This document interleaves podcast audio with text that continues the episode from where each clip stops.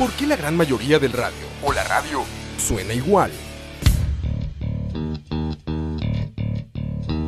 Mensajes publicitarios y comerciales disfrazados de inocentes recomendaciones. Invaden todo lo que vemos y escuchamos.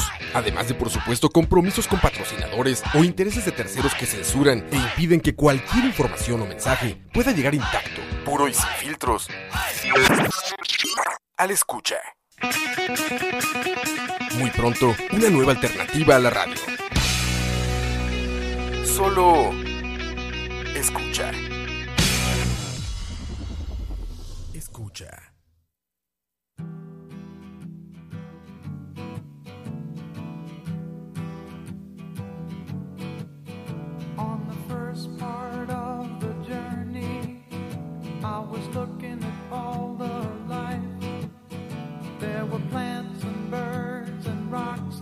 Things. There was sand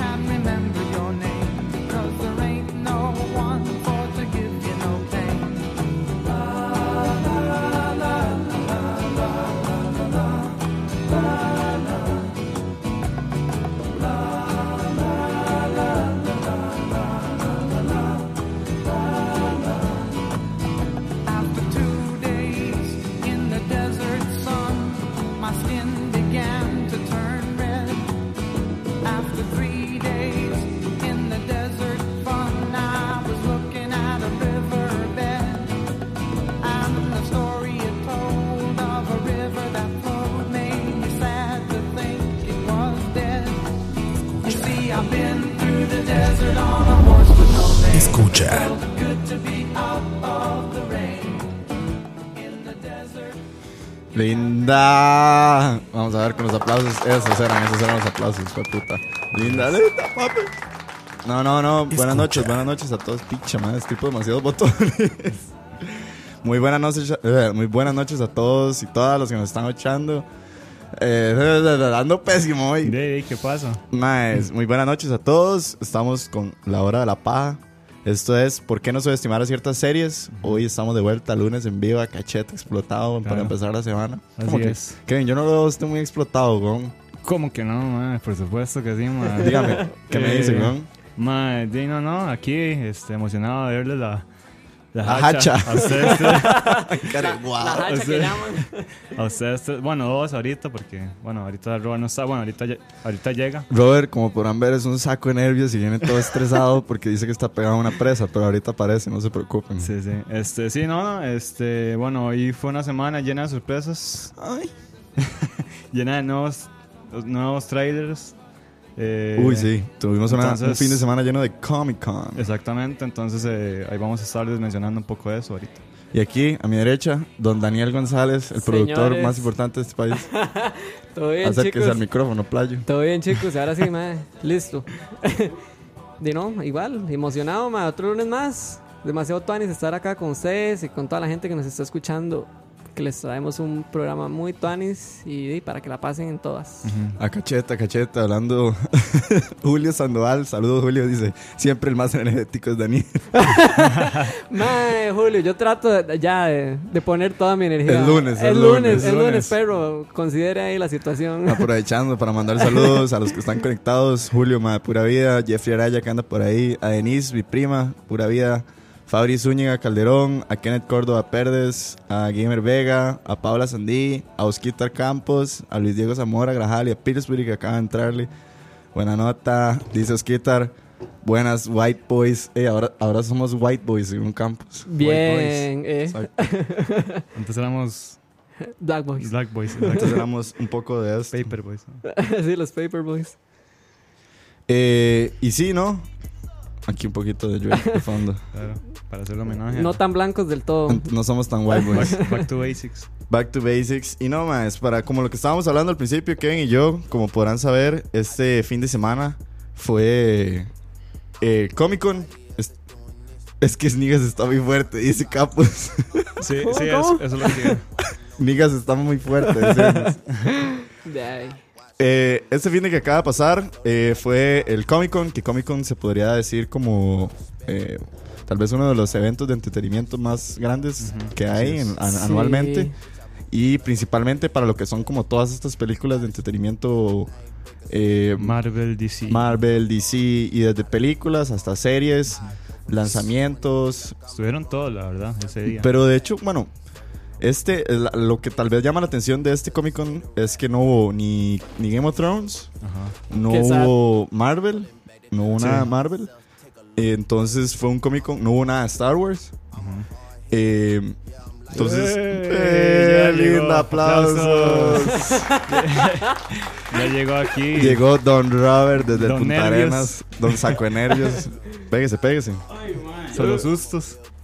¿Qué me dice, Robert? Todo bien, ma. Pégese ahí el micrófono. Ma, vengo sin aire. llegaste, llegaste, weón, llegaste. Ma, es importante que ya llegó. Es que, ma, y aquí, bueno, para los que no saben, estamos, podemos decir, ¿verdad? ¿Qué? Estamos en por... No, eh, no, no, la ubicación no. es secreta. Estamos en. No, no, no diga. no, no. Ma, es que tuve que pasar ahí el puente peatonal, entonces... Sí, sí, es ¿Hace cuándo empezaron? Ma, acabamos, tranquilos. güey. Ok. Estábamos hablando de que este Comic Con es un Comic Con que no tenía Star Wars, no tuvo Marvel, no tuvo eh, Game of Thrones. Sí tuvo Star Wars. Star Wars sí. ¿Se tuvo Star No, la Wars? peli- no las películas, pero sí anunciaron Adelantos. eh, el regreso de esta serie. Que dicha que viniste, playo. Eh, ah, sí, la animada. La animada. Star ah, Wars, Star Clone Wars, Wars. Clone Wars, cierto, casi se me va. que ¿no? la habían cancelado. Sí, sí. Eh, no, no, el Comic Con que para algunos podría haber sido como la mejor oportunidad que tuvo DC para Sí. robarse el show Y la aprovechó. y la aprovechó, dirían ustedes. Porque hablando de DC, ¿Y por qué la aprovechó? Contame. a ver. exacto, hablando de DC, tuvimos primer trailer que vamos a hablar, trailer de Aquaman. Aquaman, esta película que es dirigida por James Wan, famosísimo director de películas de miedo como Saw, Insidious, El Conjuro y Furious 7, que nadie sabe por qué puta dirigió Furious 7. Eh, Ese ma fue el de Furious 7. Sí, el que le siguió cuando se murió eh, ¿cómo Paul se llama? Walker. Paul Paul Walker. Walker, sí. Con Pero él hizo las del conjuro. El Conjuro, Ajá. Insidious y así. Y de ahí tenemos a Jason Momoa, ¿verdad? A Mr. Uf. Aquaman, uf, dicen por ahí. Amber Heard, a Nicole Kidman y a William Defoe. Uf. Julián de Fossale. Sí, Sí, mae. weón. Sí, sí, Está es un, dentro del es- cast. es un cast interesante. Ah, sí, sí, no cierto, ma. Sí, weón. Qué loco, ¿verdad? Sí. Y William esto está para-. El 21 de diciembre del 2018. ¿Qué me dicen ustedes de este trailer de Aquaman? ¿Lo vieron? Sí. Sí. claro.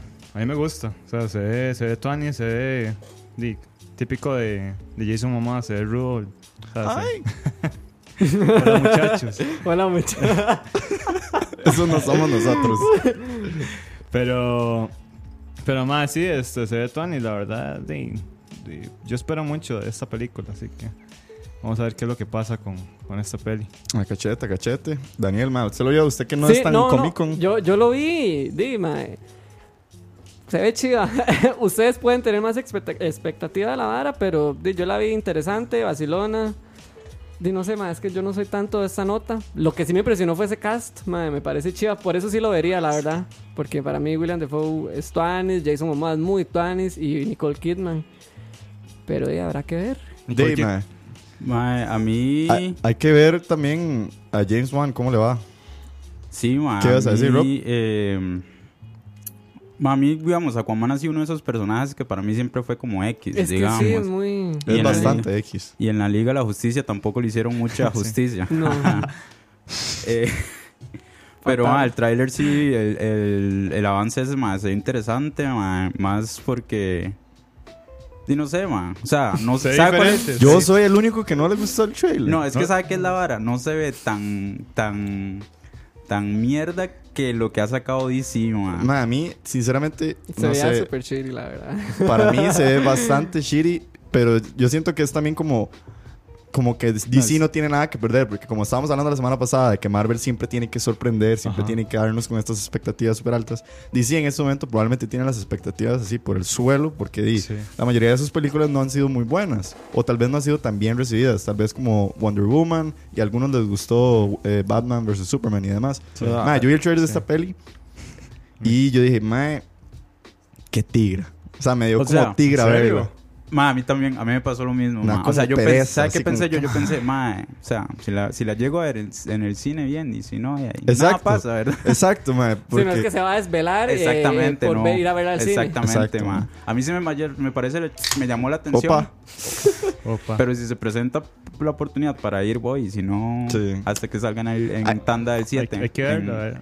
Para- Es que digamos, es que también se ve como que va a ser mucho lo mismo, ¿no? O sea, la Es- trama. eso, ojo, ojo esto que les traje, porque hay un artículo muy tuanis que sacó Screen Rant que habla de cómo esta película es prácticamente una copia, pero no adrede, porque en realidad se filmaron a la misma vez, literalmente empezaron a filmarse a la misma vez, entonces es muy difícil que sean copias, pero si ustedes se fijan detalle por detalle, la película tiene muchas cosas en las que se parece a Black Panther, Sí. porque es la historia de un Mae que tiene que volver a su reino, un Sí, reino sí, que estuvo escondido. Reclamar su trono, pelear contra un candidato al trono y Se demás tiene como una misma línea. tiene una línea muy parecida y lo vacilón es que se empezaron a filmar muy muy parecido y mucha gente está diciendo que este pu- puede que sea el Black Panther de DC. Yo siento que eso es una comparación estúpida. Es muy arriesgado decir Muy eso, arriesgado. mae. Lo siento mucho, pero sea- di, mae, bajémonos de la nube, ¿verdad? Exacto, O sea, exacto. Lo siento por Jason Momoa y por James Wan. Bueno, mae, a lo mejor aquí pues estamos hablando paja y, y, Y final de año, culo. Sí, vamos a hacer un No, programa. no, démosle, démosle, démosle, Démosle chance. sí, démosle chance. exactamente. ¿Sabes que sí fue chiri? ¿Qué? El, trailer- el trailer de Titans. Ah, Ah, man. No lo vi, eh, man. eh, eso, eso lo el que mandó el mensaje y nos dijo como, mae, el trailer de Titans fue Kevin. Y yo lo vi y yo dije, No, Kevin, ¿por qué? No, no.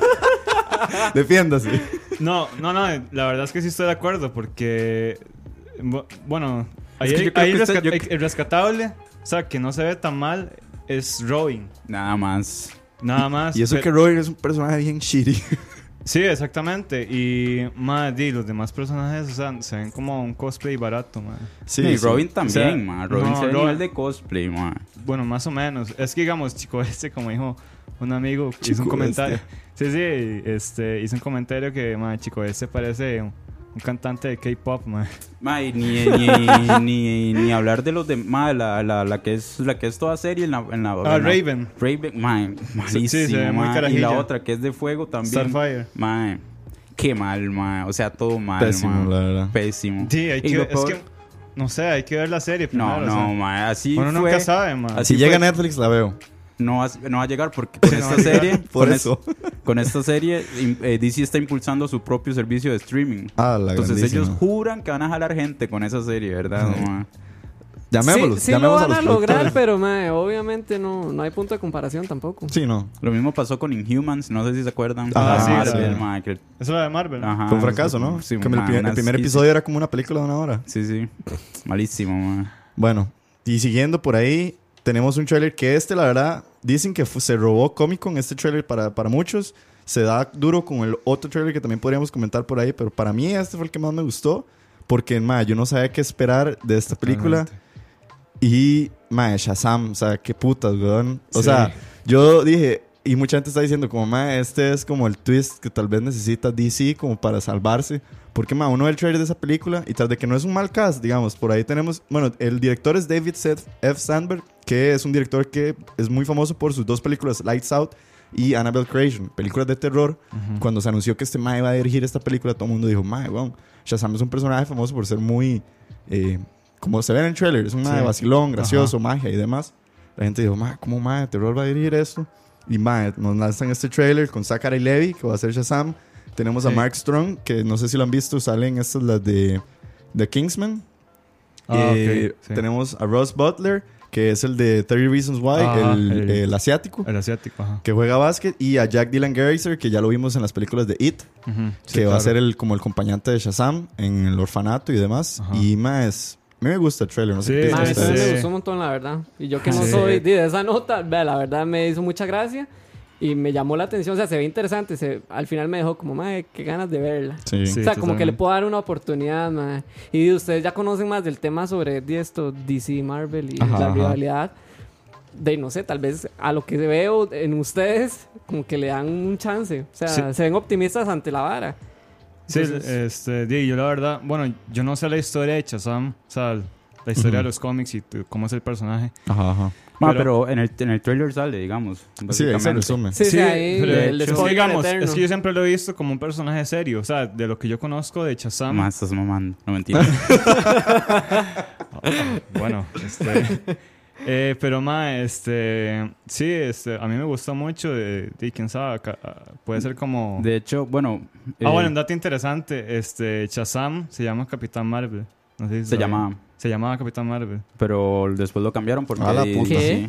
sí. De hecho, bueno, para los que. ¿Willa Yo qué? tampoco sé mucho, ma, pero Sí. lo que sí sé de, de la historia es que, de hecho, el mago que sale en el trailer es como la unión de un montón de dioses ah, Ajá, griegos. Exactamente. Ah, que tú Que de hecho Shazam son, es una sigla, que es Ajá. Shazam es la S de Solomon, Ajá. la H de Hércules, la A de Atlas, Atlas, la. Z de Zeus, la otra de Aquiles y la M de Mercury. Mercurio. Mercurio. ujú. Wow. Sí, sí. Wow. Mind blown, la verdad. Aplausos Por si, para no, el por research. si no sabían.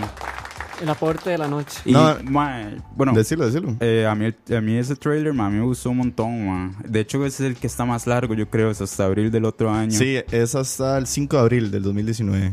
Y más, y más es que se, ¿sabe qué es la cosa?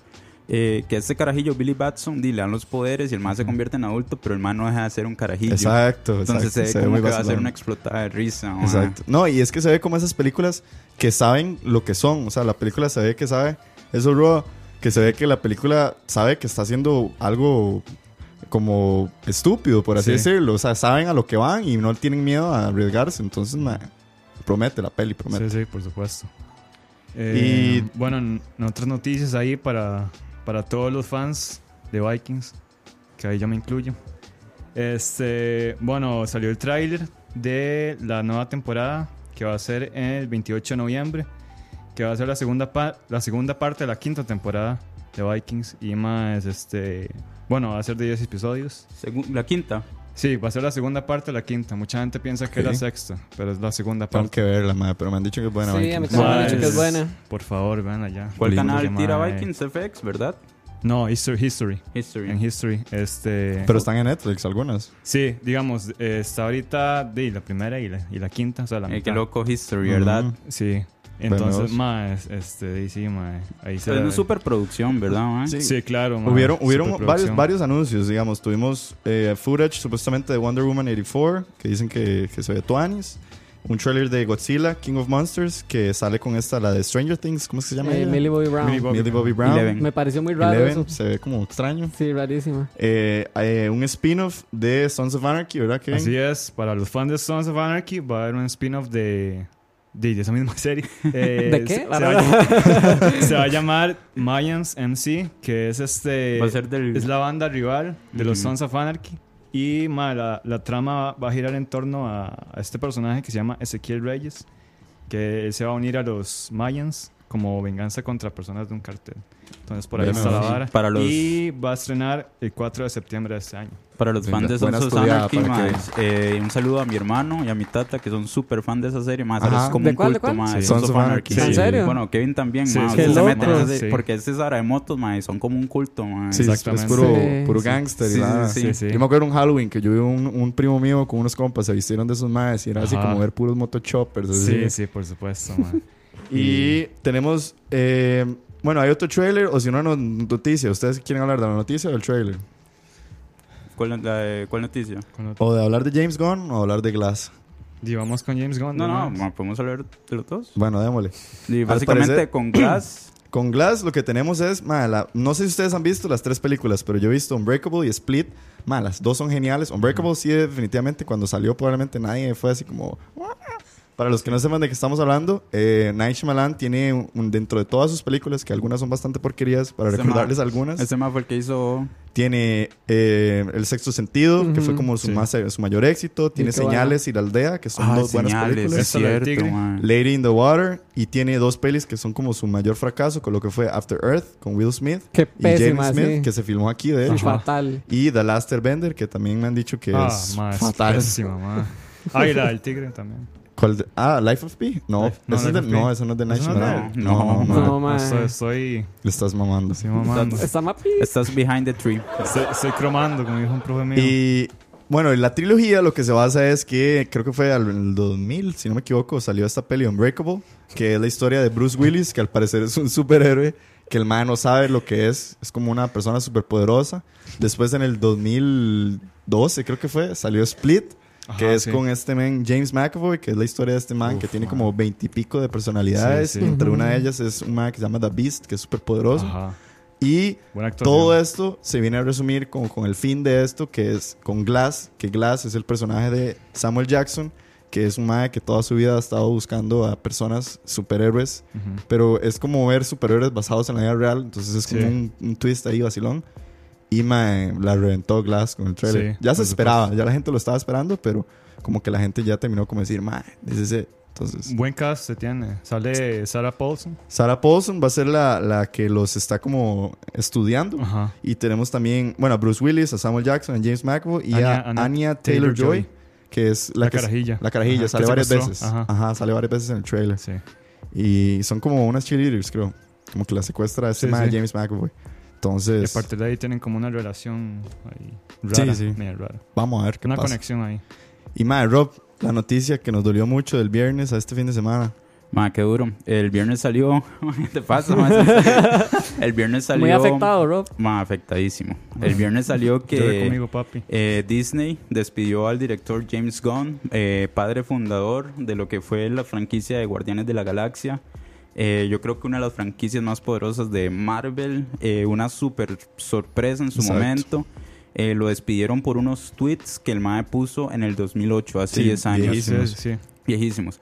Eh, les voy a contar como mi reacción de todo, de todo el asunto. Ma, yo primero Rob vi la noticia. Yo, la tesis de Robert. Ajá. yo primero vi la noticia y dije, mae, de ahí. Di, ma, todos cometemos errores, todos en algún momento Sí. hacemos estupideces. Exacto. Después leí los tweets y dije, no, ma, ¿qué son esos tweets? Ma, los más tienen unos chistes, ma, primero Sí. que no hacen gracia, ¿verdad? Para empezar. Y segundo que son súper oscuros. El ma como que se burla de gente que tiene cáncer, gente que ma, habla Sí, de pedofilia. Ma- el, pero el ma era muy pasado. El ma era repasado, digamos.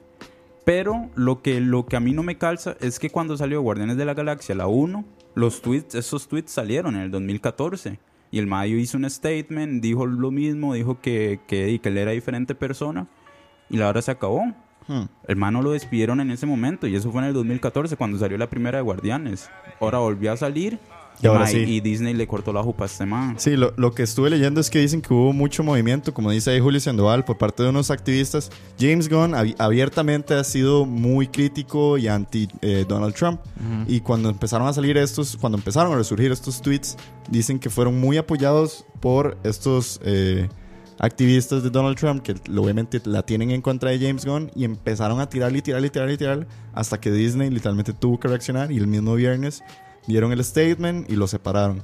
Lo vacilón es lo que ha venido sucediendo durante estos días que eh, personajes como lo son eh, Zoe Saldana, eh, Chris Pratt y Batista, han estado dando indirectamente, pero han estado dando como declaraciones en Twitter más que todo sobre la situación de que definitivamente ellos yo, yo diría que están a favor de James Gunn, o sea, Sí, de que están como es que di, le están quitando la franquicia. El ma es que el ma la escribe también. Él la el ma, hizo, el él- ma sí, es sí. el script, hace el guion, hace todo, ma.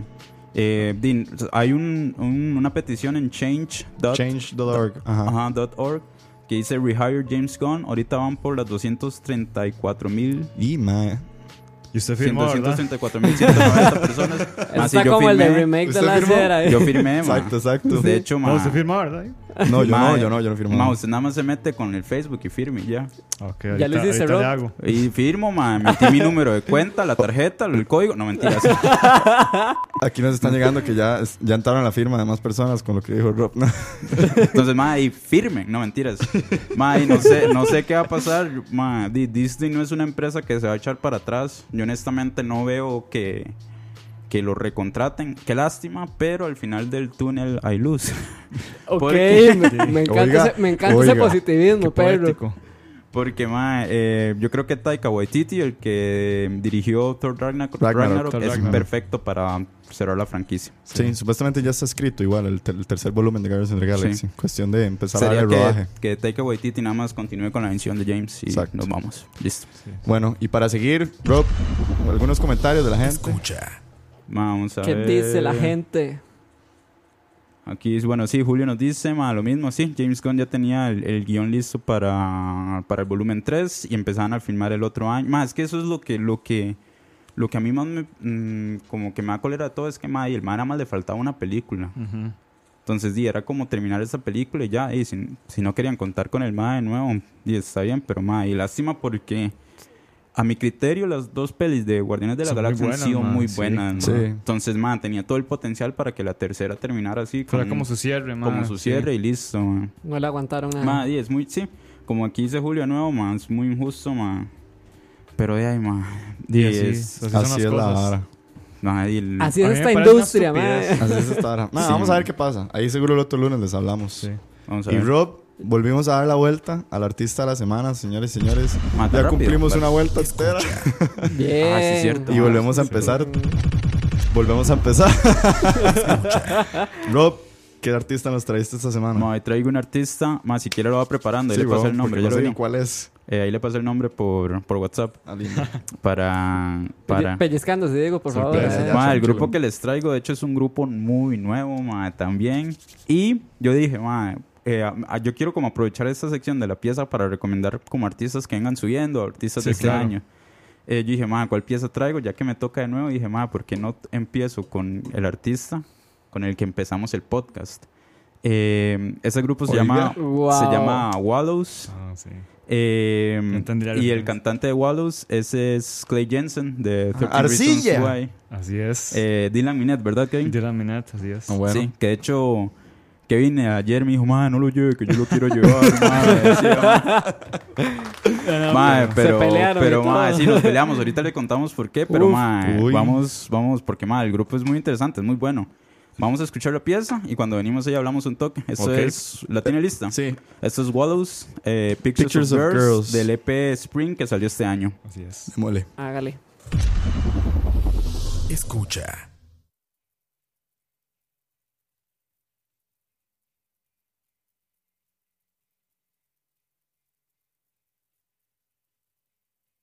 O sea, ya la pongo. No sé qué está pasando. Eh, estamos teniendo problemas. Otra vez. Es que no suena esta pinga. Bueno, y por mientras, mientras Diego... Diego ahí Contanos algo, arregla, algunos ma, facts de eh, los Wallows. Sí, ma, Wallows es este grupo, es un trío de Los Ángeles que nace eh, con Dylan Minette, eh, principal de 13 Reasons Why, eh, con otro, con otro, Con otro compa que era. con otro compa que Braden también, ajá, Braden, que también es actor, y con otro man que es baterista. Cole. Cole. Cole no, es ma, y. Kevin fue el que lo trajo prácticamente. Pero, ma, Kevin, lo inter- Kevin, contame del artista. Lo interesante es que estos madres se conocieron porque las mamás se conocían de un foro de child actors, como eh, actores carajillos. Entonces las mamás, las mamás de ellos se conocieron y después ellos se conocieron. Eh, ellos cuentan ahí en una, en una entrevista que el- los madres se conocen como de los 10, 11 años. Entonces es casi como que este grupo es más viejo que la carrera de, digamos que Exactamente. de, De, de Dylan. de Dylan Sí, mismo como, como, como actor. Eh, los maes hicieron que su primera obsesión, así su primera obsesión como la música fue eh, The Beatles. Pero los maes ahorita están agarrando una nota como más indie. Entonces, ¿estamos listos, Diego? Ya estamos listos. Me di cuenta que estaba tocando la perilla equivocada. Ah, oh, mae. Veme. Entonces, vamos a escuchar Waddles, eh, Pictures, of Girls.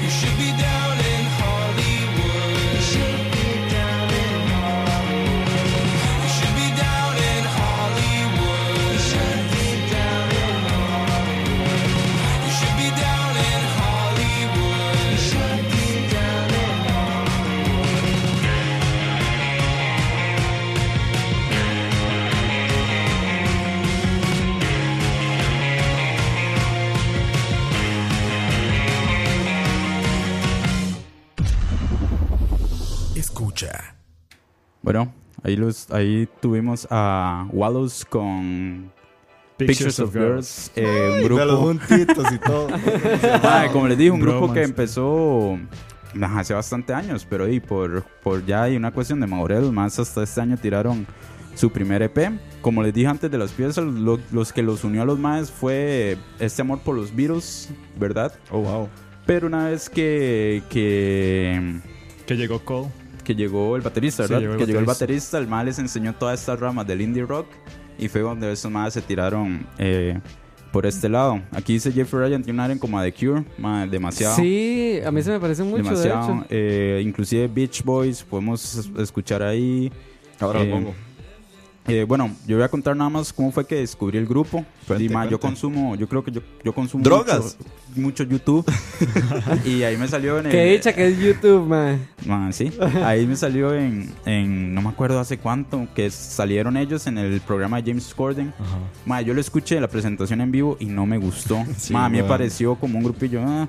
Me pasó exactamente igual. Y después escuché la pieza que acabamos de escuchar y la producción lo cambia completamente. Ya la vibra cambia completamente, se siente ma- como más sólido, más como esa hora vintage. Más O sea, inclusive. defini- definitivamente no sé quién es el productor, pero es un crack. Exactamente, más eso es lo que voy.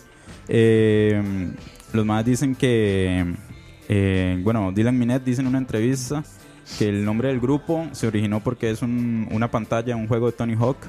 Ma, y, y les parecía como que sonaba pichudo y lo dejaron así. Oh, wow. Eh, Sí, y- además este, los más este, dijeron que Wallows tenía como una definición que se... Que es, o sea, es una definición como amplia. Entonces Sí, se se podía... puede O sea, no significa nada. significa todo, Significa pero todo, significa pero nada. no Así es. significa nada. Ma, es como la hora de la paja, hablamos de nada y de todo. Exactamente. Exactamente, ma. Ma, sí, eh, una de las últimas entrevistas que vi, ya para terminar, porque igual no tienen como mucha historia los más. eh, como Porque Dice, dice Julio que ya no ponemos hip hop desde que Campos nos dijo negros. Ah, sí, sí, nos- nos eso nos ofendió un toque, entonces Sí, sí, sí, sí. ahí. no, no, pero un día resentimos. volvemos ahí el especial de, de Frank Ocean. Uf. Ay, man. Y hablando, bueno, hablando ya de Frank Ocean. eh, no, no, no, no, No, no, espérese. en serio. Hablando de Frank Ocean en una entrevista de Dylan Ah. Minet sobre el grupo, man. Tranquilo, Diego. Subió esos, esas transiciones, ¿no? Eh, dice que, que ellos están breteando en su disco debut. Sacaron este EP que se llama Spring, Spring. en marzo, ¿verdad? Sí. 6 de abril. Eh, Se hace en nada. abril, ¿verdad? eh, eh, los más dicen que para su primer disco, oiga lo que dijo Dylan Minet, que para el primer ¿Qué disco, dijo? el más quiere que suene como a Whatever People Say I Am, That's De- What I'm Not, de Arctic Monkeys. Ajá. También quiere que suene a Currents de Tame Impala. Wow. También quiere que suene a Flower Boy de, Wow. de Tyler the Creator. También quiere que suene a Sí. Blown de Frank Ocean. También quiere que suene a Arcade Fire. El ma dijo eso en una entrevista. Sí, que, o sea, Un montón de varas. alguien que lo Sí, baje de yo la también nube. quiero eso. no, ma, Está imagínese, pidiendo a mí, mucho. imagínese, a mí Kevin me, me enseñó esa entrevista y yo dije, man, mis respetos, ma, esos discos son como todos los discos que yo escucho, entonces, ma, ahí ya fue como cuando me, me amarré con el grupo, pero, ma, sí, básicamente es eso. No sé qué, qué les pareció la pieza, ma. ¿Está Ma- Mutanis? Dale, dale, dale, no, tranquilo. Man, di, yo la verdad estoy como un toque obsesionado con este grupo. ma. Wow. es que, ma, digamos, es la primera. A mí me cuesta mucho digerir la música indie. O sea, estas bandas que son como ya indie pop. Indie rock no, pero ya tirando indie pop lo-fi. Ujú, ujú. A mí me cuesta mucho digerir es- esa música, o sea, en bandas como estas. Y yo creo que mae, lo que me amarró, eh, es lo mismo con Robert, es que son unos más jóvenes y que incluso los temas de los que hablan en las canciones son de cómo empezar, a- cómo dejar la juventud Ujú. y cómo empezar a vivir como esta vida adulta. Ujú, ujú. Y, o sea, hablan de muchas realidades de, de los 30 20. Reasons Why no. ¿Cómo? De 30 Reasons Why no. Bueno, también. No, no estoy viendo. ¿Por qué no? Eh, Yo sí lo sentí así, o sea, me gustaron, están tanis, pero sí los. Esto, es que esto es muy típico como de Diego, no tanto de Rob. Gracias. Pero, ma, es que es Ma, así me como. ofendido No. porque mi nota, ma. lo mismo, exactamente. No, pero, ma, es que es así como música para, para serie adolescente. Ajá, exacto. Como mi vida. Eso es como la vida de Diego, ma, muy de Uzi, así ya rajado. sí, exacto. Pero, ajá, sí, yo, fue puta. No, no, pero ma, Pero, yo, voy pero a bien, Rob, no, los está odio, tuanis. sí, sí. No, no me. odio. Mae, Diego. no solo para que pero sepan, están tuanis. yo voy a traer a Wallows para Epicentro el otro año. Mentiras. Yo. Ok. Usted dijo yo. No, yo. Por eso, usted dijo usted. Ajá, yo voy a traer a Wallows para Epicentro. Ay, papá. Veme. Oiga usted. Ma, que es un grupo que calza Sí, perfectamente. por Sí, de supuesto. hecho. Por supuesto. Y no, ma, a mí sinceramente me gustó mucho. Sí los había oído, me pasó exactamente como le pasó a Rob. L- Me acuerdo porque fue en la época en la que estaba viendo 30 Reasons Why y me salió este video en YouTube. Mira, Hablando la de series presen- adolescentes. Ajá. Co- como mi vida. Como la vida de Diego. Ajá. Me salieron en YouTube, vi el video, vi la presentación en vivo y yo lo único que no podía dejar de pensar era, ma, ese es Clay cantando. Y dos, ma, se escuchaba muy mal en vivo. Sí. Y yo, ma, ¿qué es esto? Como que uno dice, como, "Mm, mejor amigo, no, dedícate a la actuación. Pero, y no, le dejé, le dejé dar bola. Y, ma, ahora que me tiras esto, yo como, ma, mira, tal vez como en, y en álbum se escucha mucho mejor. Algo que le pasa mucho, tal vez como a mi banda favorita. Que, digamos, mi banda favorita es Blink-182. Usted escucha los álbumes de Blink y son perfectos. En vivo son un desastre. Sí. Pero, ma, en, en estudio son geniales. Entonces, Tengo mis No, pero es que los más de Blink eh, ya están rocos. Rob no va a volver más al podcast. no, pero- y Pero sí, man. ma, me gustó, me gustó. Tiene como ese aire de fijo, voy a tener que darle más bola porque la verdad me gustó un pichazo. Sí. Nada más para como añadir algo. No, no, me no, gusta puede ya. Ah, ok. Este, bueno, ya nos fuimos de. eh, ma, lo que me gusta mucho es que, digamos, eh, Dylan Minnette es ya una persona con fama, por así decirlo. O sea, por esta serie de 13 Reasons Why. Obvio, y todas las películas que ha hecho. Exacto. Entonces, lo que me gusta es que eh, hay muchos actores que se van en- por la música, o sea, son primeros actores y después músicos. Y lo que, digamos, ellos usan es su fama de actores como para ya, o sea, ascender en, en la escena musical. Sí, sí, sí. O sea, yo siento que este grupo no está usando eso. Sí, O tiene sea, razón. Está, Tiene está, Toda yendo- la razón. está empezando desde Tiene abajo. el hocico de Marram razón. Entonces, Sí, no exacto. se están agarrando de eso. Como Exactamente. lo harían muchas personas. Ay, como lo haría, no hay que ir muy largo, como lo haría el de Stranger, el de Stranger Things, Ah, eh, Finn eh. Wolfhard, ma, Finn que Wolfhard. con su grupo Sí, sí. Calpurnia, que a mí honestamente no me gusta. A Yo siento que él está muy carajillo todavía. Ajá. Sí, se está aprovechando solo de que Exactamente. hay mucho es- hype, que es famoso, de esto y lo otro. Sí, sí, exacto. Entonces, más, sí. ¿Algo que añadir para cerrar? Mano, y ojalá que les haya gustado. Wallows, eh, Spring EP, escúchenlo. Son seis canciones, ¿verdad? No es ni un disco, ma. Escúchenlo. Es una nota que a mí me gusta mucho, es muy tuanis. Y eso es, man. Esa es la Buenísimo. pieza de la semana. Lleguenle. Linda Rob, gracias perro. Escucha. Y antes de pasar allá, el último tema de nuestro podcast, mandar unos cuantos saludos ahí a la gente que está conectada, a Gustavo que anda por ahí. La hora del saludo. La hora del saludo, a Jason Solano, Frank Quiroz, José Alfaro, ma, FX09, Manuel CH, a Steven CB, Sebastián RD, Ernesto Zúñiga, Pulsbury, Luis Diego, Paula, Sandy, Gamer Vega, Kenneth Córdoba, Denise, Jeffrey y Fabricio Zúñiga que andan por ahí conectados, ma. Muchísimas gracias. Y hay siete que están elsewhere, ma. Eso es porque no se han hecho una cuenta, me manda huevo, háganse una cuenta Ah, sí. con Háganse Facebook. la cuenta, man. ¿Qué en pasó dos toques y tas, tas. Ah, bueno, no, aprovechar que estamos mandando saludos, eh, mandarle un saludo ahí a mi tía, la Lisbeth, que me está escuchando. Ay. La hora del Claro que sí. saludo. Y La a saludo. David Córdoba, pura La vida, hora ma. del saludo. Dele, dele. No, a cachete. Y ahora sí, el tema con el que vamos a cerrar el día de hoy, y lo pusimos como de título y lo pusimos en nuestro post del Facebook en Escucha, series que no deberíamos pasar por alto o series que no deberían ser subestimadas solo por el hecho de ser animadas. Correcto. Exacto. ¿Qué me dicen ustedes de este tema tan pichudo? Mae, eh, bueno, yo creo que lo que lo que queremos hablar, lo que queremos enfocarnos es más allá de las series, es, es exactamente lo que dijo Diego, no, no pasarlas por ah, subestimada, tal vez podemos eh, escuchar, ver como camisetas que la gente usa y uno dice, mae, yo entendería por qué la gente podría decir, mae, que es esa estupidez o que es esas cosas. Y completamente es, es todo lo contrario. Mae, le voy a pedir ahí, Diego, que está en controles, mae, que me ponga el intro de una super serie que se llama Bojack Horseman, mae, para, para ambientarme. En esas estoy, papi. Eh, entonces, sí, vamos a hablar principalmente de las que están como más Más trending, sonadas, un toque, ma, suele un toque, ma. Entonces, ma, es que, ma, para mí Bojack Horseman es... Empieza, échale, échale miel, ya, Ah, es una de una. super ¿Qué serie, es. Bojack Horseman? mae? Yo no sé nada. Usted no sabe nada de Bojack Horseman, ma, Cuéntame. hoy es su día de suerte. No, mentiras. Qué dicha que vino, Qué Diego, dicha porque que hoy vino, vas a man. ver lo que es Bojack, man. Ma, Bojack Horseman es una serie de Netflix que salió en el 2014. Eh, eh, empezó por su creador, empezó con un concepto. eh, digamos, el creador de la serie como tal se conocía con la artista de la serie desde el colegio. La Hijo artista de la puta. serie hacía los dibujos estos de los animales eh, como Sí, humanizados. antropomórficos. Sí, ajá. Ajá, para los que no han visto Bojack Horseman, es esta serie que en el, en el mundo de Bojack Horseman hay animales, hay personas normales y igual que hay animales Y con... conviven. y con- Antropomórficos. Esa es la palabra, man. ¿Cómo es? Antropomórficos. La palabra del día, La man. palabra del día, antropomórficos, chiquillos. Eh, de hecho, Ah, si ustedes la buscan, no, tira. de hecho, si ustedes la buscan en Netflix, Bojack Horseman les va a salir y ustedes probablemente las vean y dicen, madre, ¿qué es esta estupidez? Porque, madre, yo también pensé exactamente lo mismo. Sí, sí, uno. Eh, pero sin embargo, Bojack Horseman eh, toca eh, temas muy, eh, Reales. Ma, muy reales y muy oscuros. Eso es lo que me han dicho ustedes. que Muy una- profundos. Que es una serie profundos. demasiado depresiva. Eh, Nada más voy a tirar ahí Sí. unos facts. Eh, la voz principal es hecha por Will Arnett, que sale en Arrested Development, eh, Ujú. sale en las películas Las Tortugas Ninjas. Y ya para de contar, no mentiras. Eh, yo creo que es, bueno, las que me acuerdo. Lego Batman. Hace Ah, Lego Batman, ma, tiene razón.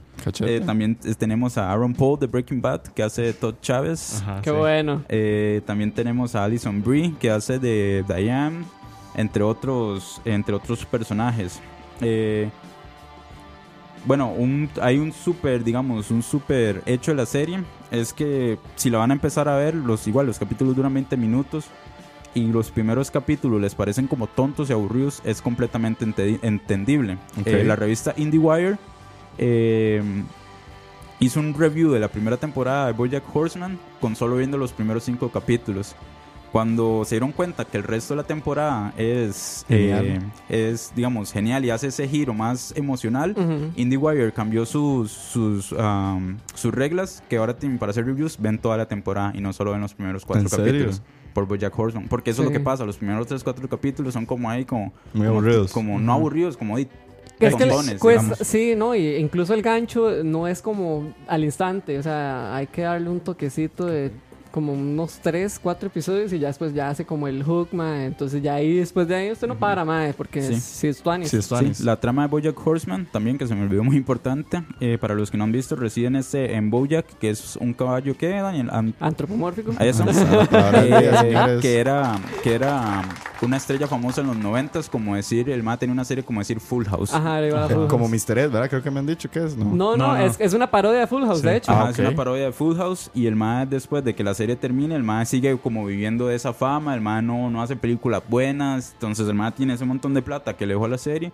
y el MA no puede conseguir películas. Prácticamente la, la serie se trata sobre eso, sobre como ese vacío exi- existencial que tiene el MA. Ujú. Eh, y más adelante también nos metemos en varas como familiares, inclusive cómo podemos heredar eh, Sí, los... actitudes de nuestros Actitudes. abuelos, nuestros papás. Entonces, ma, la serie es O sea, a súper- pesar de ser animada, toca demasiadas Yo, yo sí quiero decir Bueno, un, un, un quote de, de Arnett, de Will Arnett, que el Mae había dicho, y lo voy a citar.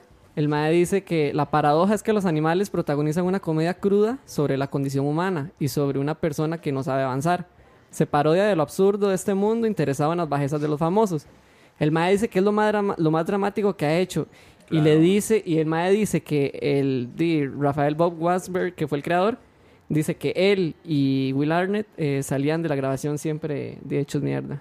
Es claro, ma, es Después que- de grabar, mae, se metían tanto en la vara que ya los maes terminaban super mal. Sí, ya me imagino, ma, es que- Es- yo sí les voy a ser honesto, mae, para ver Bojack hay que estar preparado psicológicamente porque o sea, uno se empieza a meter mucho en el papel del mae, o sea, uno dice, mae, Bojack es un imbécil pero ya después usted lo empieza a entender y ya se Y da uno cuenta. empieza a identificar, se identifica un montón con el mae. Entonces uno dice, mae, ya no puedo seguir viendo. Yo honestamente tuve que dejar de verlo. O sea, yo solo pude ver la primera temporada y tuve que parar porque, mae, el chile sí es gacho. Y empecé a ver ya la segunda y es peor, mae. o sea, estaba cometiendo como que error, pero ¿Y es por como- cuál va? Voy por el tercero de la segunda. Son y son cuatro. le digo que va en bajada porque la tercera y la cuarta son más, Pero, más heavy. pero veme ahí, veme ahí el gancho, porque yo ya no puedo, digamos, o sea, yo sé que yo sufro cada vez que la veo, pero no puedo dejar de verla, mae, porque uno se mete, ya se mete. O sea, y es una como- muy buena serie, entonces. Mae, sí, uno es, o sea, es masoquista, uno es masoquista, la Sí. verdad. Es que está muy bien hecho también. Es que está muy bien hecho, o sea, como cuentan todo y, y como se va relacionando todas las cosas, uno dice, wow, mae, ya vemos por qué Bojack es así. Y aparte de eso, y toda la situación dramática. Ujú. Exactamente. Inclusive eh, hay un capítulo que, bueno, les voy a contar de lo que se trata el capítulo. Dele. Es como un capítulo ahí como intermedio que se llama Thoughts and Prayers. El capítulo prácticamente hace burla de cada vez que pasa un tiroteo en Estados Unidos, todo el mundo es como Thoughts and Prayers, eh, pensamientos y oraciones, y al Ajá. día siguiente todo el mundo se olvida. Exacto. El capítulo es una super crítica a eso, y no solo eso, está demasiado bien hecho para, Sí. para que lo busquen. ma. Entonces también toca, aparte de los temas emocionales, toca esos temas ma, Sociales y demás. sociales Sí, claro. y de crítica. Sí, de crítica. Y con 100%. buen timing, o sea, en el momento justo. Yo creo que la- Exactamente, sí. Esa crítica que por muchos años fue muy bien vista en lo que fueron personajes como en Los Simpson Claro, y eh, para mí de las mejores críticas a la sociedad que hay es South Park. South Park, sí, South es increíble. Eh, Porque volvemos a lo mismo. Eh, ma, South Park, yo entiendo si mucha gente va a decir, ma, qué estupidez. Pero si nos ponemos a ver South Park, yo que di- crecí viéndolo, ¿verdad? por eso sos Permiso como sos. para- y yo, mami, no escuché esto, pero sí, yo veía South Park. Ma, sí, yo veía South Park y obviamente uno carajillo no entiende, pero a como van saliendo, como uno va creciendo, ma, hay capítulos que son igual súper oscuros, súper gachos, que tocan igual crítica pero social. realistas. Realistas. Yo creo que si uno le quita las vulgaridades a South Park, se vuelve sí. un Bojack, mae. De hecho, yo, o sea, yo identificaba la serie, bueno, esta serie animada South Park por, por las vulgaridades que decían. Sí, pero digamos, si, si vos le quitas esa, esa, esas Ah, sí, vulgaridades, mae, se vuelve como Bojack, porque lo que estás haciendo es una crítica Sí, y claro. más directa incluso, porque digamos Bojack le mete ahí el drama. Esa gente no, esa, no tienen pelos en la lengua, decían las varas como son. South. Park hasta se burla de Costa Rica. Sí, ah, sí, hay sí, un ¿Se capítulo de eso. Sí, cierto. Sí. ¿Y esta tesis? Eh, di no, ahí. un ¿Qué, qué trajo usted hoy? No, no, no, nada más ahí. mi- mis. Como mi análisis de las diferentes series. Sí, Cuente, cuente. Dino también traía ahí las series de Seth MacFarlane, que también que Claro. se caracterizan por ser así. Es que Eh, igual Family volvemos, Guy. Ajá, lo Family mismo, Guy, ma. Yo entiendo Dad. cualquier persona que diga, ma, que estupidez padre de familia, porque di, eso es lo que refleja, ¿verdad? Es que sí, es, es que de eso se trata. Ese, ese es el gancho a las personas, que las series sean estúpidas, digamos, que parezcan ser estúpidas, pero en sus argumentos no lo son, porque hay mucha crítica. Digamos, en, en American Dad, que es la que yo más vi, no vi tanto Family Guy, digamos, está este mae que es el legítimo mae republicano, racista, xenofóbico, homofóbico. Y digamos, tiene la esposa que es así como media liberal, la hija que es hippie. Eso es donde sale un alien, ¿no? Sí, ahí, eh, tiene al alien que es un, un alcohólico, drogadicto. Ajá, tiene ajá, un ajá. pez que habla. ¿Me entendés? Entonces, tiene esos elementos tan raros, pero es pura crítica. O sea, es crítica a la sociedad, digamos, en este caso estadounidense y su estilo de vida, su forma de pensar. Y cuando chocan como esas ideas, lo que hacen es la crítica, pero de algo de forma graciosa, desde el punto de vista de cómo convive una familia. Yo siento que esa es como la magia de estas series animadas, que el, el hecho de ser animadas, como decimos en el título, mucha gente las subestima por esto mismo. Ajá. Pero a la hora de ser animadas, ma, les da esta libertad y esta, posi- esta enormes eh, opciones y posibilidades para tocar tantos temas. Porque a la hora de hacer algo en persona, en carne viva, eh, te estás limitando a demasiadas cosas que se pueden lograr solo si sos una persona viva y demás. Cuando hablamos de una animación y demás, eh, mae, es, o sea, se presta para lo que sea y estas series como hemos visto, como hemos mencionado eh, Simpsons, Futurama, como hemos mencionado BoJack Horseman, a South Park, son series que han logrado eso, han logrado a través de la animación hacer estas críticas y que a final de cuentas la gente dice como, "Ah, ma, esa serie es una estupidez, pero ma, no, a veces yo siento que, que, que pueden ser entretenidas y uno puede aprender algo Sí. de ello. Como volviendo un poquito como a los Simpsons, hay capítulos de los Simpsons, principalmente los que son enfocados en la mamá de Homero. Esos más son Ah, súper sí, emocionales, man. ma, eh, Bastante. y que de hecho, di otra cosa interesante de todas estas series es que todos tienen como algo en común. Bueno, Homero, el Alien, Ajá. Ajá. eh, Bojack, eh, que todos son alcohólicos. Sí. Que volvemos a este personaje eh, de Rick and Morty también, que Rick también es un Exacto. alcohólico, de esta super serie. Esta súper serie. Ma, porque ahí esta serie yo creo que ha sido como un boom cultural, digamos. Eh. Rick and Morty, Sí. ¿verdad? Usted nos hizo el Este, estudio de Rick and Morty. ¿Qué Así me dice? es, este mae, bueno, hasta ahora me estoy dando cuenta que Rick and Morty no es de Netflix. O sea, BoJack No. sí No, es de no. Netflix. Sí, Bojack sí. sí, Rick and Morty. Rick and no. Morty es de Adult Swim, si Adult equivoco. Adult Swim, Swim, sí. exactamente. Este, Está la primera temporada de Netflix, por si la quieren ver. se- primera y segunda. Primera y segunda. Ah, la primera y segunda, sí. La tercera La sí tercera- está La tercera fuera de Netflix. en en Adult Swim. Pirate Bay. Ajá, Pirate Bay. eh, mae, sí, este, de, al igual que Bojack Horseman, mae, eh, esta es una serie animada que igual toca estos temas existenciales, eh, oscuros y nos da una pequeña bofetada eh, de, todas, nos escupe todas las verdades de, de lo que es la sociedad hoy. Y bueno, nada más para decir como unos datos, el eh, Rick and Morty empezó en el 2013, si no me equivoco. Eh, el creador es Dan Harmon, eh, que, que es el que hizo, es famoso por haber hecho la serie Community. Que Ah, ahí es donde bueno, sale no lo sabía. Donald Glover. exactamente Ajá. todos arrodillémonos. Ah, Dan Harmon hizo. hizo Community, Wow. exactamente. Eso sí no lo sabía, man. Y el cre- otro creador es Justin Roiland, que es el que hace las dos Las voces. dos voces, de Rick y de y Morty. Morty. Y, mae, bueno, para los que no saben qué, de qué trata Rick and Morty, esta es una serie animada que trata sobre las aventuras de Rick, que es un científico, como acaban de decir, con problemas de alcoholismo. Y loco, y demente. loco, es un genio, es este, tiene problemas de socia- socialización. Y Su por, sobrino. por otra parte está el nieto, que es Ah, Morty. ¿Al nieto o el sobrino es? No es el nieto. Ah, el Ese nieto, nieto. ese nieto, sí. Es este chico que es este es un niño despistado y asustadizo y yo creo que todos nos podemos tal vez identificar Con ciertas etapas de exactamente Sí. porque digamos él es, él es lo que le lo que representa esta generación millennial o sea que todos somos estos jóvenes con Ya inseguridades empezaste con los millennials. entonces. Eh, está Tema, sensible, perro. Sí, pero es que no, es que, es- es que esto es lo que representa este personaje este, Yo lo que estaba leyendo es como, digamos, las, lo que más caracteriza a la serie, porque yo no la he visto y la verdad me llamó la atención por eso, es como la forma en la que se va contando la historia. Sí. sí, Tiene como un, no sé, como un ligue Ajá. una conexión exactamente Que dicen que es como Tuanis y me parece como muy avanzado a su tiempo para hacer una serie animada. Sí, Sí, lo, que yo, lo que yo podría aportar ahí, Kevin, de, de- de eso, de los ligues y de la vara, es que muchos de los capítulos de Rick and Morty funcionan por sí solos. O sea, son episodios es que que- están muy bien hechos.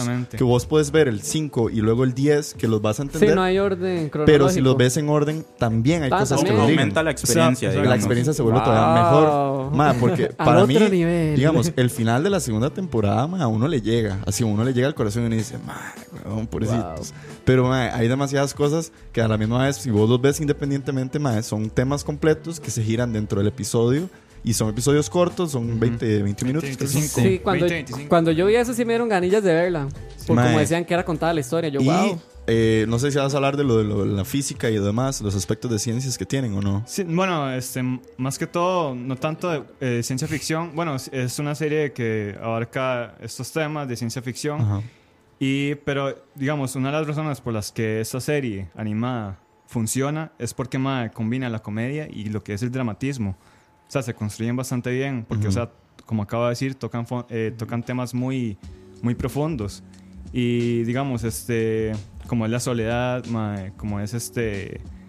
eh, lo que es hoy en día esta sociedad, mae. Inclusive hay algo muy chistoso, bueno, no sé si chistoso es la palabra correcta, del personaje de Rick, que es el científico, que el- si no han visto la serie y, o la han visto, em, véanla de nuevo, empiezan a notar eso, ma, Rick está dispuesto a, a destruir el universo, a hacer lo que sea, con tal de evitar Exacto. admitirse que el más se siente mal o que el más se siente El triste. más es muy egoísta. O, o varas así. O admitir que hay gente que sea mejor que él. Exactamente. Exacto. Hay Sí, un capítulo. hay, hay muchos temas de esos Hay un muy capítulo poderosos. igual que se llama Pickle Rick, que me imagino que han visto un montón de camisetas, Los que memes. Rick, ¿verdad? Y toda la vara. Pero al final el trasfondo de ese, de ese, de ese, de ese capítulo es ya un, ya una vara psicológica mental que tiene el mae, es digamos. muy, muy bizarro ese Sí. capítulo. Algo que, que dice ahí Frank Quiroz, dice que hasta algún punto eh, es hasta algún punto científicamente correcta y hay continuidad en la trama y esto llama la atención. Eso lo que le quería aportar ahí a lo que dice Frank.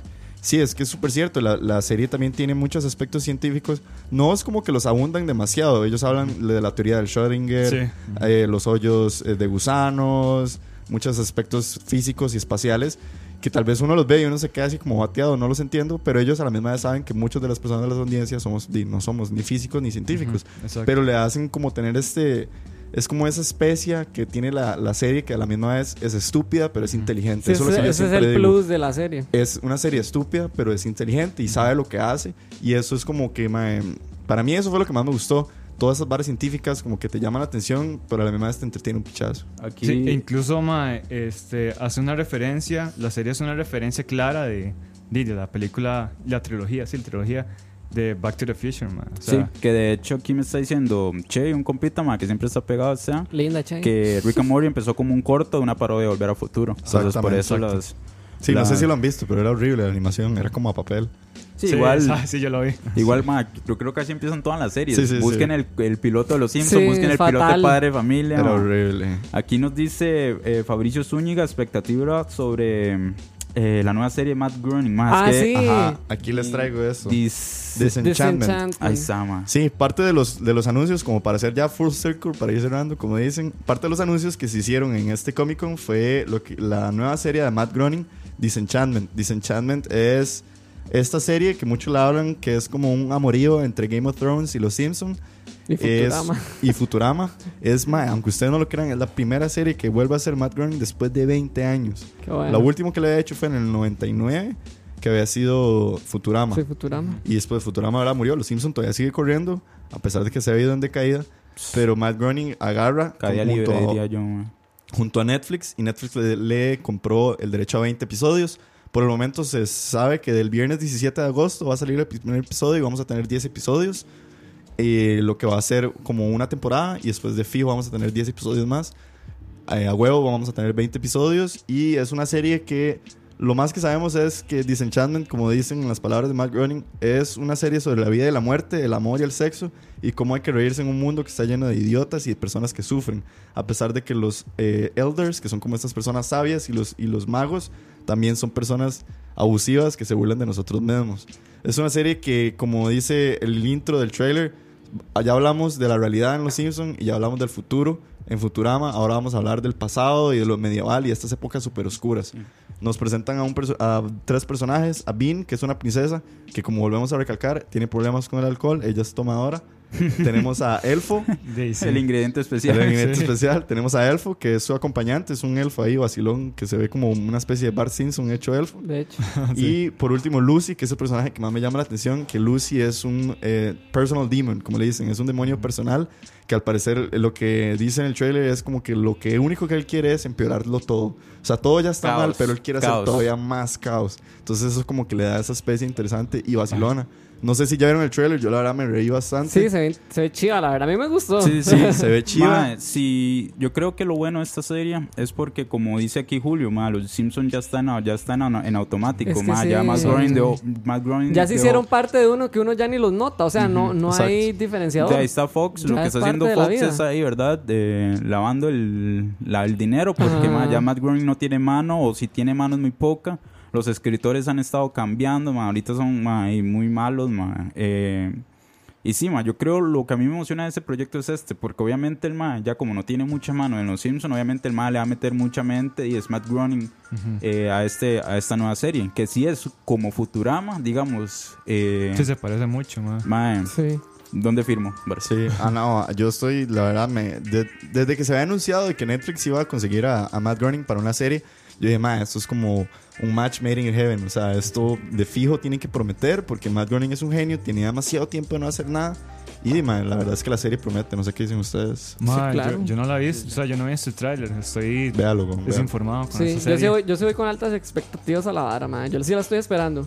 Ma, y, vol- y volvemos a lo mismo como el tema original. Si el trailer no le llamó mucho la atención, ma, hay que verlo igual, porque Sí. así son estas series. Sí, ma. sí, no sí. podemos dejarla pasar solo porque sea ridícula, solo porque sea tonta. Yo ma. sí quiero hacer así como, antes de, ya de cerrar el tema, Tranquilo, como, dale. como un shootout a, a esas series animadas viejas que tal vez todos pasamos también por desapercibidas y sí tenían como algo importante que decir, Sí. como fueron Daria, Beavis and Ah, Butthead, Daria, Ma, Daria ma. sí es Ren heavy. y Stimpy, y Los Ah, Reyes de sí, la sí. Colina. Bueno, los Reyes de la Colina. y. Har- Harvey Birdman, el abogado. Que también era ese ese tipo de Bueno, series que, sí no me acuerdo. que sí Sí, tenían Tampoco algo como que de decir. Adult Swim. Ajá, que tenían algo que decir y que tal vez, bueno, ya no tal vez las generaciones un toquecito más arriba que nosotros sí las vieron y sí le dieron como ese concepto, pero nosotros sí las pasamos por desapercibidas. Sí. Y yo siento que esos fueron como los que originaron todo este movimiento, Este movimiento. hasta, hasta lo que también. tenemos hoy. Sí. Sí, no, y, y, di, como, como llama el título de, de este capítulo de hoy, o sea, que series que no deberíamos pasar por alto. Espero que ahí los que nos están escuchando y los que vayan a escuchar esto más adelante, de, salen con unas varias recomendaciones. Bojack Horseman está en Netflix, Rick and Morty las primeras dos temporadas están en Netflix. Por Sí, ahí... Y que no, y que no solo por ser animados no le den chance, más bien Exacto. todo lo contrario. Sí, Hay que exacto. como que abrirse a eso. Exacto, y Y- eh, son gustos que, que la verdad yo creo que más bien vienen a añadirle mucho a uno. Sí, igual si no los convencimos, eh, busquen en, en Google como eh, los mejores capítulos de Bojack. No, tal vez de Bojack sí tienen que seguir la línea, pero en Rick and Morty Rick and como Morty. Mejor, mejores capítulos de Rick and Morty, mejores Ajá, capítulos exacto. de Los Simpsons, van a ver los mejores de fijo de los 800 mil capítulos que tiene Los Simpsons, probablemente van a encontrar los Sí, mejores. y, lo cualquier mismo, serie animada. y los mismos de South Park, man. Ujú. los, los Exactamente. invito a que hagan eso y van a ver que más van a encontrar buen entretenimiento con algo de profundidad. Buenísimo. Listo. Y no más, muchísimas gracias. Escucha. Esto fue eh, la hora de la paja con las series animadas. Eh, muchachos, nos despedimos. Eh, los vamos a estar esperando la otra semana. Yo los voy a despedir con un artista que me enseñó Robert. Probablemente más adelante vamos a hablar más de él. Pero Ah, no, qué pereza. Eh. eh, esto es Mac de Marco. Ay, man. Esto se Qué llama buena. pone a llorar. Freaking Out the. Neighborhood. ¿Ustedes qué dicen? ¿Se despiden? ¿Cómo estamos? Mae, Dale, dale. Yo me despido primero. Porque quiero escuchar la pieza. Mae, no, gracias por escuchar. Ahí, sorry por llegar un toque tarde. Pero, mae, gracias por escuchar. Ay. la vara. Un saludo ahí. ahí un saludo mae, a Julio, eh, que siempre está pegado a todos mae, los que están escuchando. ¿Verdad? Gracias. Un, un saludo igual a Esteban, que siempre. Ahí se pega, mae, eh, y siempre aporta, mae. Entonces, Está todo a- al pegado. Que programa, siempre se al pega. programa. Qué dichoso, Esteban, que siempre al se pega. programa. Y, y sí, ma, básicamente, ma. Muchas gracias a todos, ma, y me despido, ma. Sí, este, no, no, muchas gracias a todos los que nos estuvieron escuchando. Este, es un placer este, traer todas estas noticias y todo, todo este entretenimiento hacia ustedes. Pura vida. Muchas gracias. Arracache, otro lunes más que Tanis. Gracias, Maes. Nos vemos, gente. Muchísimas gracias. Viva Alfa Canis. Escucha.